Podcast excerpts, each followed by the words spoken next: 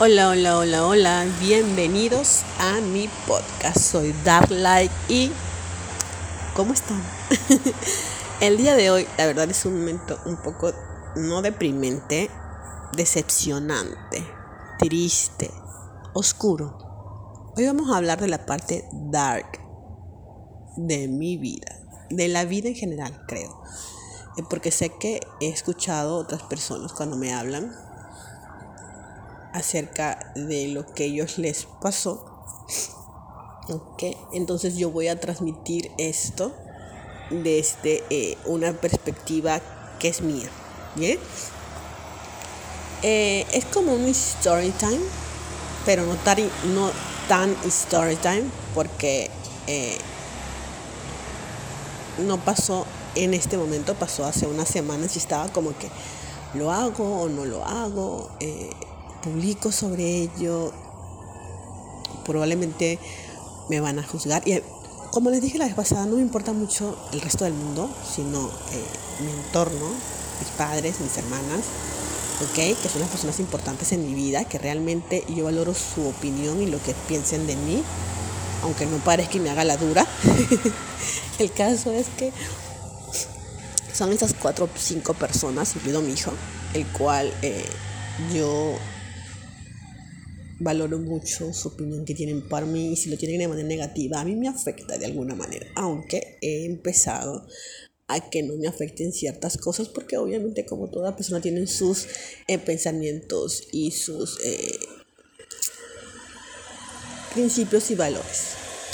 Lo cual a pesar que he sido criada por mi madre, mis principios y mis valores son entre parecidos y un poco diferentes. ¿En qué punto?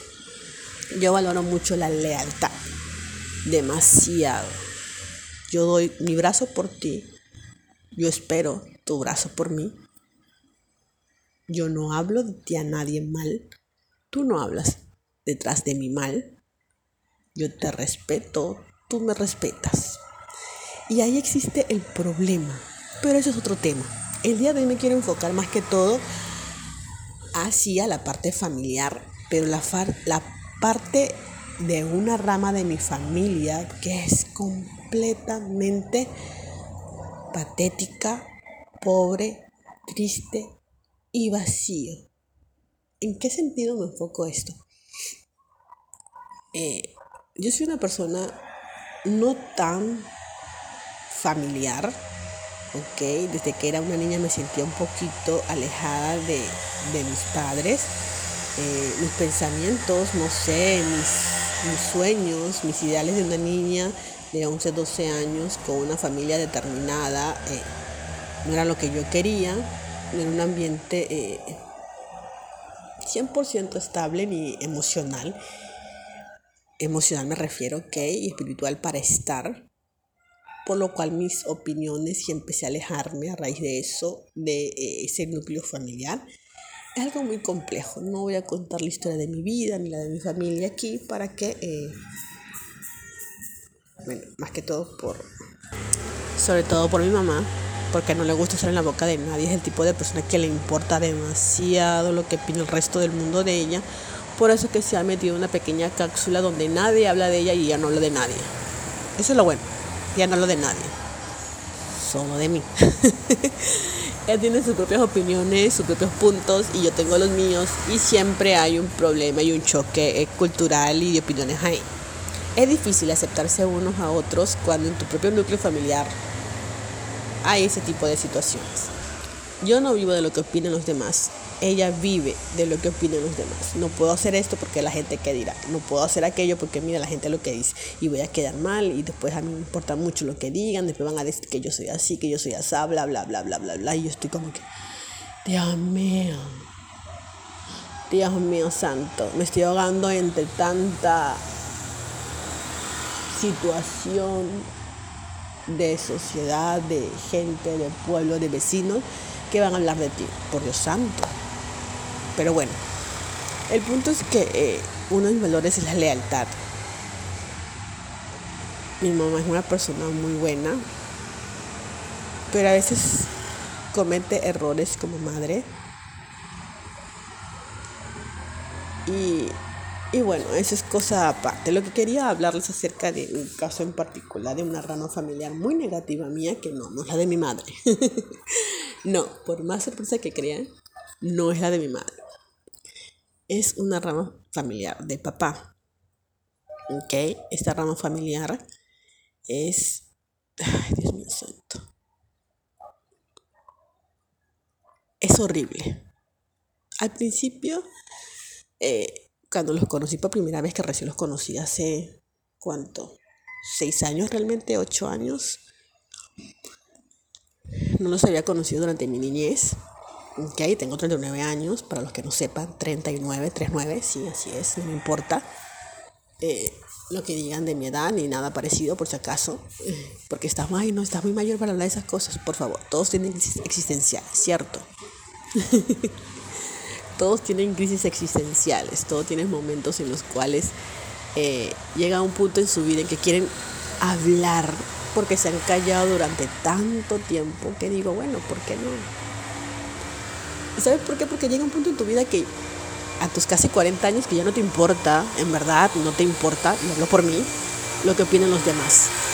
Entonces, como no me importa lo que opinan los demás, yo hablo, así de simple, y escribo a los que quieran seguirme en mis eh, redes sociales, más que todo en mi blog, ahí empiezo a contar otra historia completamente distinta. Cada punto de mis redes sociales es diferente. Ok, en Instagram, en TikTok y en mi Facebook hablo de mi trabajo, de lo que yo realizo a diario, a quienes enseño, lo que hago en mi vida. En mi blog hablo de eh, la situación de mi pasado y de las cosas que estoy haciendo cada día. Y en mi podcast hablo de la vida real. Son tres puntos completamente distintos. Quién soy, mi trabajo y la vida real. ¿Ok? Entonces, para los que quieran y estén interesados, pueden visitar mis redes sociales.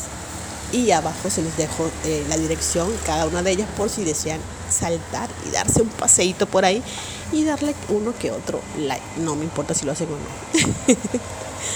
Pero siempre ayuda a saber que alguien lo está escuchando. Más que todo, a mí es por eso. Porque si hay un like tuyo, es como que, wow, sí, estoy llegando a alguien. Alguien ahí se identificó con esto, alguien de ahí eh, eh, también le parece esto, o le ha pasado por esto, o al menos se siente un poquito conectado ahí.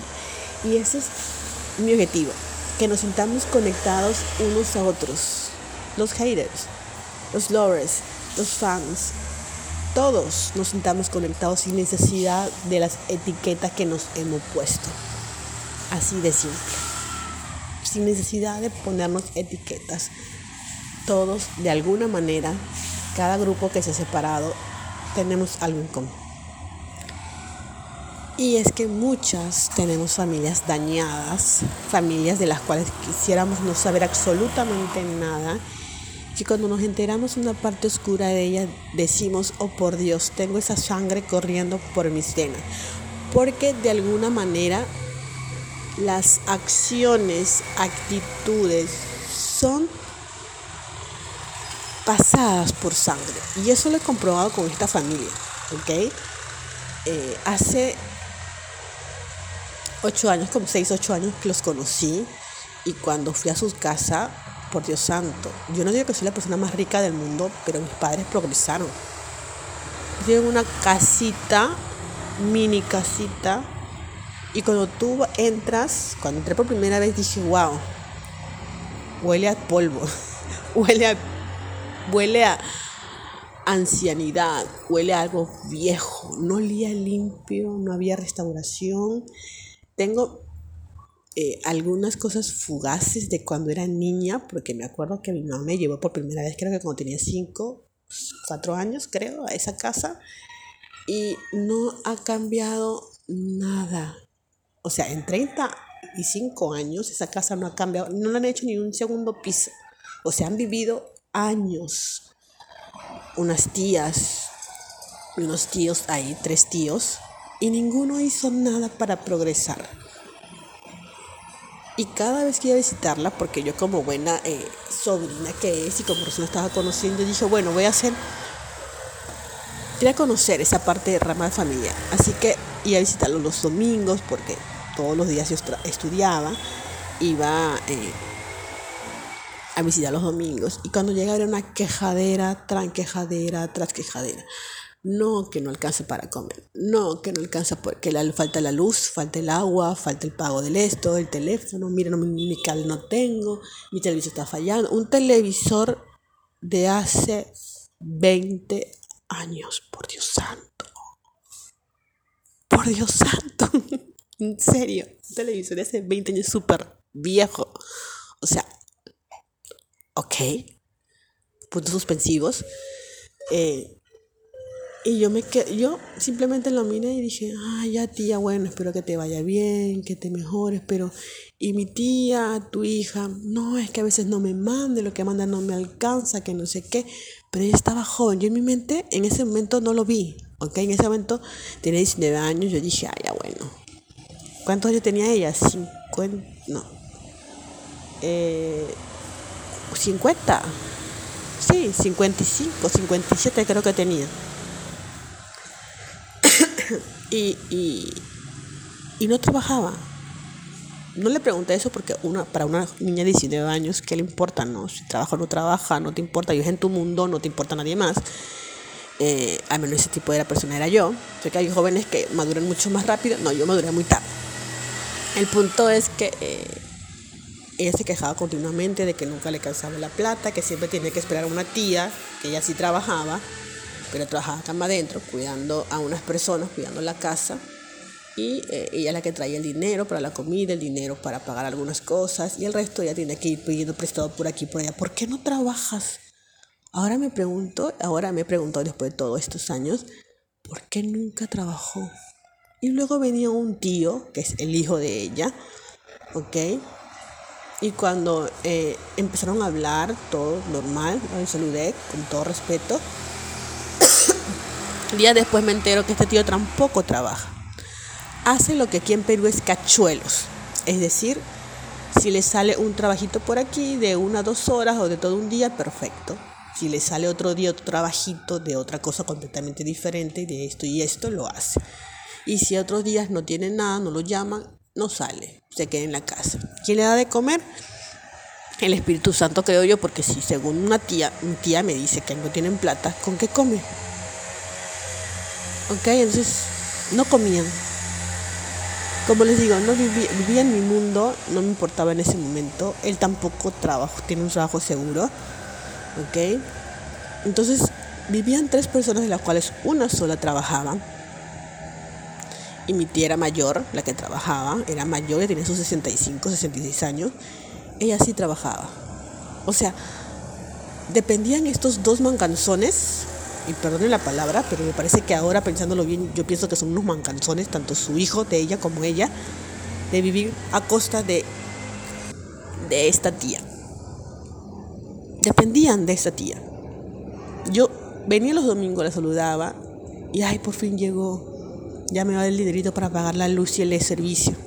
O al menos quede para la comida. Ya tu tío se va a encargar de ver esto. ¿Cómo? Pidiendo prestado. Y si no, se quedaban sin cable. Hubo un punto que se quedaron sin cable. Ay, no es que no pagamos el cable. O sea, ese tío tiene, es joven. De sus 40 y algo. Trabaja, por Dios santo. Entonces después eh, eso pasó durante un buen tiempo y me empecé a darme cuenta, no en ese momento, pero ahora, que era un círculo vicioso de ellos. Ninguno trabajaba. Tengo una, una la, hermana de ella, de esta tía, está, vive en la parte de al lado. Tampoco nunca trabajó. ¿Quién los mantenía?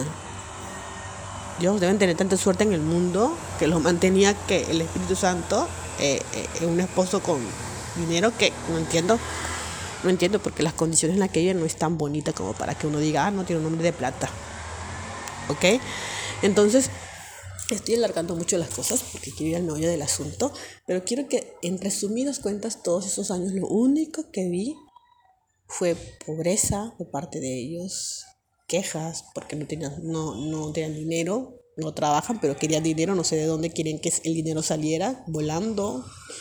Tienen una, un familiar en Estados Unidos y esperaban que ellos cada cierto tiempo, cada mes les mandaban creo 20, 50 dólares y de eso vivían también, o sea, vivían, han vivido siempre de las limosnas del resto del mundo que se apiadaba de ellos dos. No tiene sentido. Luego, unos dos años después de que los conocí, conocí a un tío. Eh, bueno, creo que es mi tío, porque es tío de mi papá, pero se crió como hermanos. Así que no le decían tío, sino le decía hermano. Ok, entonces fui a visitarlo. Y el señor, a primera leguas, dije, ay no, otro mantenido. Otro mantenido.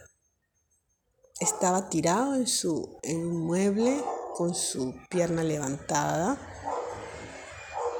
su esposo trabajando afuera. No me daba buena espina, solamente le dije, hola señor, ¿cómo está? no hablé mucho, fui con mi abuelita, mi abuelita, mi abuelita por parte de mamá. Ella habló con ellos, los saludó todo, yo no hablé absolutamente nada, hasta luego señor y me fui. Después me entero que este señor nunca trabajó tampoco en su vida, ha vivido de cachuelos también, de trajes de aquí por allá, de aquí por allá. Si es que le salía, si no le salía, se quedaba en casa. Comía almuerzo, desayuno, almuerzo y cena, muy bien el señor. Porque la tonta, y digo tonta porque se lo merece, la tonta de la mujer con la que tenía, porque ni siquiera estaba casado, sino que era una mujer con la que convivía, la tonta mujer con la que convivía, lo mantenía de todo. Ella trabajaba, cosía, y a veces de vez en cuando sus polladas, vendía fuentes de su casa como tenía algún tiempito libre para poder mantenerse a ella, a sus hijos con él y al vago del esposo. Y el esposo era familiar mío. Y me di cuenta en ese momento, estoy rodeada de gente vaga. La rama familiar de mi papá es de gente que no sale para adelante, a menos que te vayas. Tengo solamente una tía, dos tías que se fueron y son muy bien allá. Bueno, una falleció hace unos meses, pero sus hijos están muy bien, sus hijos ganan muy bien, sus hijos les va muy bien en los Estados Unidos. A mi tío también le va muy bien, ¿ok? Eh, viven muy cómodamente, no voy a decir que son millonarios, eh, pero sí tienen eh, una posición social alta, ¿ok? Y verdaderamente los que se quedaron acá se malograron. Fueron vagos, fueron ociosos y dependen de otros. Y ahora la señora, que era la que lo cuidaba a él, falleció. O sea, imagínense, este vago no hace nada, pero la señora que se mató falleció. Tuvo cáncer. Murió. Y ahora este hombre depende de sus hijos. Y los hijos son tan buenas personas que tienen que mantenerlo, no queda de otra, ¿cierto? Hay que tratar de ser solidaria con un padre que nunca hizo nada por nosotros, pero que es nuestro padre. bueno, el punto es que eh, esta persona no tiene nada que ver con mi caso, con el punto que quería de ir. Es muy eh, muy adelantado. Pero les voy a hacer una segunda parte porque lo que viene, mis amores, es letalmente, mortalmente terrible para mí, porque cuando me enteré fue algo de una decepción tan grande, una tristeza tan grande, y verdaderamente eh, prometí que iba a ir a visitar a esa tía a la que se enfermó, pero esa es otra historia para la segunda parte, porque esta primera parte con la segunda parte va a ser muy muy buena. En serio les va a encantar. Vamos a ver eh, la parte oscura de mi vida. Y bueno, como les seguía diciendo antes de terminar, porque ya me quedan dos minutos, yo me estoy yendo demasiado. Quiero tratar de hacer por lo menos máximo media hora. Para los que les guste, quisiera hacer 15, 15, 15, pero se me van las ideas y después no pongo en punto lo que quiero decir. Entonces, enterarse de que tu familia no es lo que querías que eras y que por tus venas recorre la sangre de gente egoísta, de parásitos eh, eh, vacuos, ¿ok? Parásitos inestables que viven y chupan la sangre de las personas al que están, que deberían querer, que deberían cuidar, que deberían proteger. y saber que dentro de tus venas recorre esa sangre egoísta, pobre y es, es tan molesto, es tan molesto, tan decepcionante y cada día hay que pelear por ello. Cada día hay que pelear porque cuando siento la flojera de, de no hacer algo, de trabajo, gracias a Dios, tengo un trabajo fijo, me encanta mi trabajo, amo mi trabajo que se enseñaron, voy al instituto, estudio, por fin encontré mi pasión. Porque llega un punto, eh, he llegado a un punto en mi vida hace unos años en que estaba como ellos, me sentía atrapada, yo quería salir y decía, ¿cómo hago por Dios para salir de este círculo vicioso de oscuridad en el que estoy metida? No sabía dónde dirigirme, qué hacer con mi vida, tenía un trabajo. Eh, no estaba feliz, duraba ocho meses, lo dejaba, luego otra vez consiguió otro trabajo y pasaba lo mismo y estaba así, o sea, nunca dejaba de tener dinero, nunca dejaba de tener trabajo, pero era rotativo y estaba tan cansada de ser esa persona que dijo, por Dios, mándame algo. Y creo que eso fue lo que me pasó hace dos años, una luz se prendió en mí, por eso mi nombre es Dark Light una luz se prendió en mí y empezó a tapar esos huecos de oscuridad y empecé a sanar. Empecé a sanar. Empecé a aceptar mis lados buenos, mis lados de luz, con mis lados no buenos, con mis lados de oscuridad. Y aún sigo en el trabajo en equipo, en que los dos lados cambien, porque una persona jamás es 100% luz y otra persona jamás será completamente negro. Siempre hay un medio. Puedes tener partes buenas y partes malas y eso es completamente normal. ¿Okay? Entonces, aceptarse a uno mismo con esas luces y oscuridad es dificilísimo. Sobre todo cuando ves tu rama familiar paterna y te decepcionas hasta los tuétanos porque te das cuenta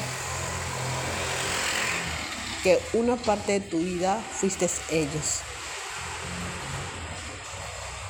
Y por esa razón es cuando más los criticas porque dices, yo puedo salir de eso, yo pude luchar contra eso, yo cada día lucho contra eso. ¿Por qué ustedes ya están de 60, 70 años y no quieren hacerlo?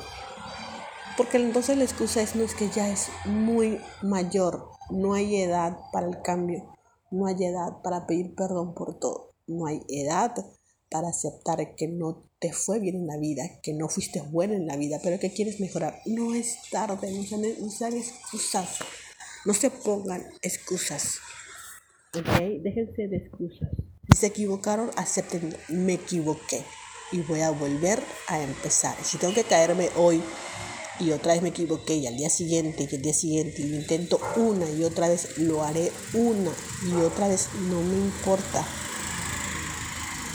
porque de eso depende mi felicidad, mi estabilidad y mi crecimiento personal, emocional y espiritual.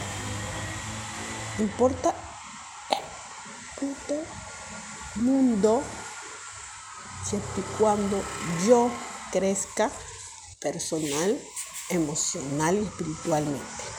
No con esto quiere decir que yo voy a empezar a hacer daño. no. Mi objetivo es tratar de ayudar a otras personas, tratar de que mi mensaje les llegue a ustedes, que sientan identificados, que sientan que no están solos, porque mis amores no están solos. Tú, sí tú, no estás solo, no lo estás. Soy igual de loca que tú, soy igual de imperfecta que tú, soy igual de maníaca del control que tú.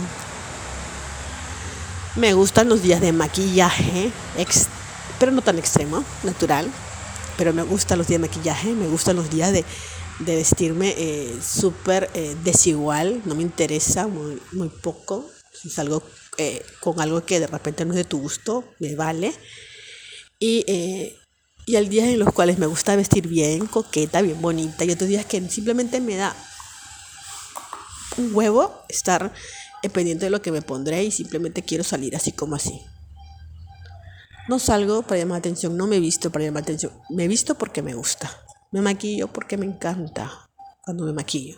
Y cuando no, simplemente estoy con mi cara limpia y lavada, listo. Ya está, adiós. Entonces, eh, mis amores, esto ha sido la primera parte de eh, mi Stories Time, que aún no sé cómo llamarle. ¿Qué me aconsejan? Pero le voy a poner Story Time Secretos al Descubierto, para que suene más cool. Entonces los espero aquí en mi canal, en mi podcast, en mi YouTube, eh, para escuchar sus opiniones para poder eh, decir, sí, mira, me identifico contigo, me parece súper genial, wow, cuál es tu cuento, cuál es tu historia, qué es lo que pasa, lo que quieran, mis amores, lo que quieran. No se olviden, mándenme eh, un mensaje a mi correo si quieren algo más privado, sdamiestilo.com, así, no, perdón, sdamiestilo2021 arroba gmail.com, ok, solo para contratos, mentira, para sus mensajes.